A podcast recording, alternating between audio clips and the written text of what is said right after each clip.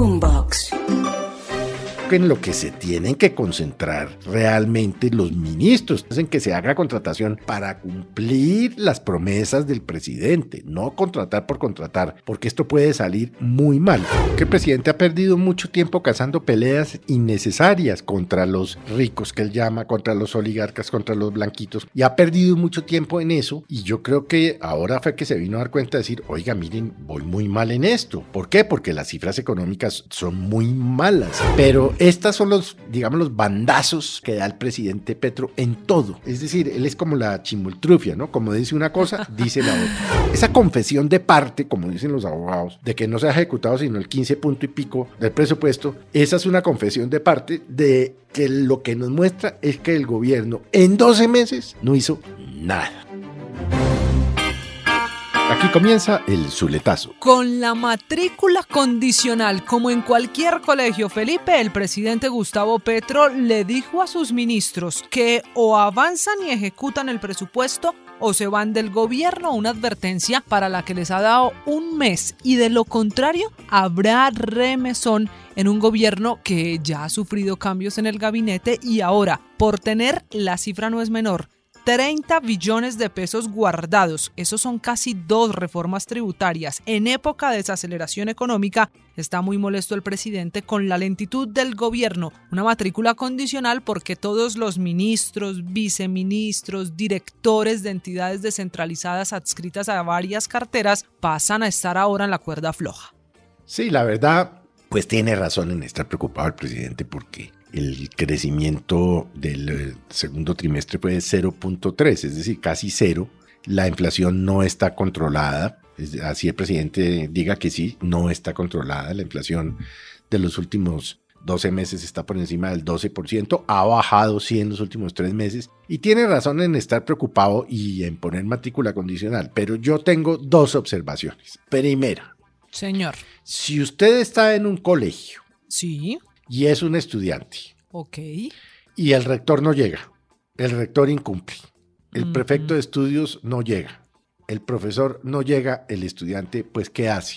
Las clases empiezan tarde. Claro, y las, clases empiezan tarde y empiezan a mamar gallo y tal, y, bueno, porque es que el presidente, mm, mal haríamos nosotros en censurarle que gobierne y que trabaje, faltaba más. Era lo que estábamos pidiendo a gritos los colombianos, que gobernara, que trabaja. Pero claro, obviamente como se la pasa es ahí diciendo vainas en el trino y yo creo que pierde muchas horas al día en esa pendejada.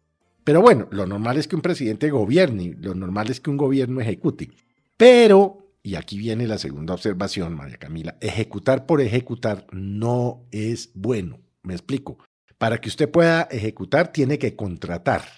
Sí. Y si usted lo ponen a correr a contratar, para poder ejecutar, pues ahí es donde vamos, vamos a ver una feria de contratos, muchos de ellos eh, sin la celebración indebida, ¿qué celebración indebida de contratos, sin cumplimiento de los requisitos legales, en gastos eh, suntuarios e innecesarios. O a un amigo del amigo del recomendado. O a un amigo del amigo del amigo, porque es que para mostrar resultados de ejecución no necesariamente usted debe, es decir, contratar por contratar por contratar. Yo creo que esto puede ser de doble filo para el presidente de la República y yo creo que en lo que se tienen que concentrar realmente los ministros, digamos que son los jefes de despacho, pues, y los jefes de despacho y los viceministros es en que se haga contratación, pero para cumplir las promesas del presidente, no contratar por contratar, porque esto puede salir muy mal. Van a tener problemas, sí, porque ahorita usted no puede contratar porque estamos en ley de garantías, salvo que haga contratos interadministrativos. Y en los contratos interadministrativos es donde hemos visto los mayores casos de corrupción,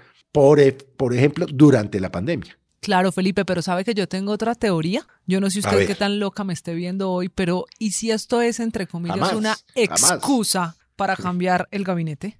Porque llevamos muchas semanas, acuérdese con el rumor que el presidente está inconforme con unos de sus ministros, no con todos. Y entonces el hecho de que hasta hoy se haya ejecutado el 15.7% del presupuesto no serviría de excusa para otro remesón en el gabinete del presidente? No, no me parece que usted esté, bueno, nunca me ha parecido que esté loca, pero Hay veces. no, No, pero no es me decir, que- piensa mal y acertarás, porque es que el hecho pues, de que apenas el presidente se esté dando cuenta, cuando en el año vamos en el mes número 8, la ejecución va en el 15.7%. Si usted le mete ahí la plata que ya se ha comprometido o asignado, llega al 43%. Como mucho, no llega a la mitad. Y el gobierno se dio cuenta ocho meses después, nos cayó en cuenta hace dos, tres meses diciendo, hombre, nos está cogiendo la noche, se está acabando el año y vamos en el 16%. No, es que vuelvo y le digo, es que el presidente ha perdido mucho tiempo cazando peleas innecesarias contra los ricos que él llama, contra los oligarcas, contra los blanquitos, contra el sector financiero, contra el sector empresarial, contra fulano, contra mengano, bueno, en fin, todas las peleas. Y ha perdido mucho tiempo en eso. Y yo creo que ahora fue que se vino a dar cuenta de decir, oiga, miren, voy muy mal en esto. ¿Por qué? Porque las cifras económicas son muy malas. Es que mire, el crecimiento económico del 2022 Sí. fue del 8 punto y pico por ciento, uno de los países del mundo que más creció después de la pandemia. Y aquí lo que hay es, un, un- un- es decir, ahí sí, como decía la, la exministra Irene Vélez, un decrecimiento del crecimiento económico. Tiene razón en estar preocupado, pero claro, a Petro hay que leerlo al revés. Si él está diciendo que se van en un mes si no cumplen, es porque ya está harto con los ministros, con algunos de ellos, o con todos, o con la mitad, porque acuérdese, y no es la primera vez que lo comentamos, María Camila, que él le encantan hacer esos cambios, los hacía por centenares en, en- en la alcaldía de Bogotá, y aquí ya lo está, ya lo está haciendo. Nada raro que en un mes diga, no me funciona fulano, sutano y mengano. No, pero ejecutaron, claro, entonces, chao. Diga- pero digamos, el presidente de la República no tiene la necesidad de justificarle a nadie los cambios de su gabinete. Esa es una potestad constitucional Eso también que es puede, cierto. claro, él puede ejercer en cualquier momento. Y por el contrario, si está detrás de esa teoría, que yo no descarto, eh, eso pues es enterrarse un puñal, porque es decir, yo les dije, pero no fueron capaces, mi gobierno, yo, a mí no me hacen caso.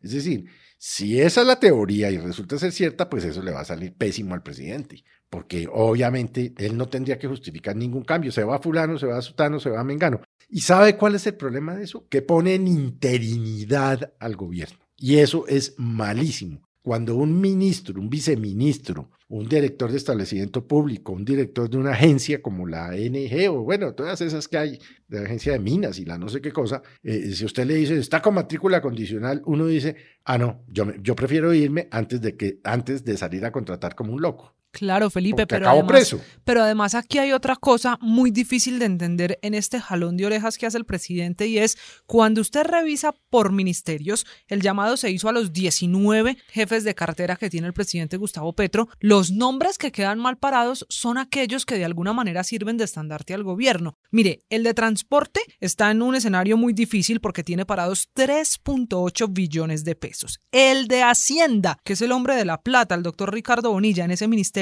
hay 7.8 billones de pesos sin ejecutar. La ministra de Agricultura, en una cartera en la que debe hacerse la reforma agraria, que es una de las banderas del presidente, no ha ejecutado más de la mitad de los 3.1 billones de pesos que le asignaron este año. Solo se salvan, pasan lo que, para seguir con la metáfora de matrícula condicional, lo que en el colegio decían raspando los ministros de Educación y el recién llegado de Minas, aunque aquí pues habría que compartir el hecho de que pase raspando con la anterior ministra. De resto, las cifras no los dejan bien parados y entonces va a cambiar como volver a empezar el gobierno. Pues eso es lo que está por ver si vuelvo y le digo. Si para cambiarlos les tiene que poner matrícula condicional, primero él tiene que dar el ejemplo y empezar realmente a gobernar. Vuelvo y le digo, criticar que gobierne, pues eso sería necio. Es mejor que gobierne a que no gobierne, sin lugar a duda. Ahora, que gobierne mal, ese es otro tema y esa sería otra discusión. Pero estas son los, digamos, los bandazos, María Camila, que da el presidente Petro en todo, en absolutamente todo. Es decir, él es como la chimultrufia, ¿no? Como dice una cosa, dice la otra. Déjeme para Vamos cerrar, a ver para cerrar, si logra saber arrancar, porque esto lo que está, es- esa, esa confesión de parte, como dicen los abogados, de que no se ha ejecutado sino el 15 punto y pico por ciento del pre- 15.7. bueno, del presupuesto, esa es una confesión de parte de que lo que nos muestra es que el gobierno en 12 meses no hizo nada. Felipe, y para cerrar, déjeme saber su opinión, que ha llamado mucho la atención la declaración, la primera reacción del ministro de Salud, Guillermo Alfonso Jaramillo, que conoce muy bien al presidente Gustavo Petro. Muy bien. Y él dice, es que los ministros somos fusibles, los que no funcionan se sacan y entra otro. Y el buen arriero debe arriar, en palabras de ese ministro. Si él lo estará haciendo bien para arriar el presidente Petro. Es que yo no sé, es que le voy a decir para, para terminar. En esa frase de el buen arriero debe arriar, no sé ni quién es el arriero ni quién es la mula. Este es el Zuletazo. Boombox.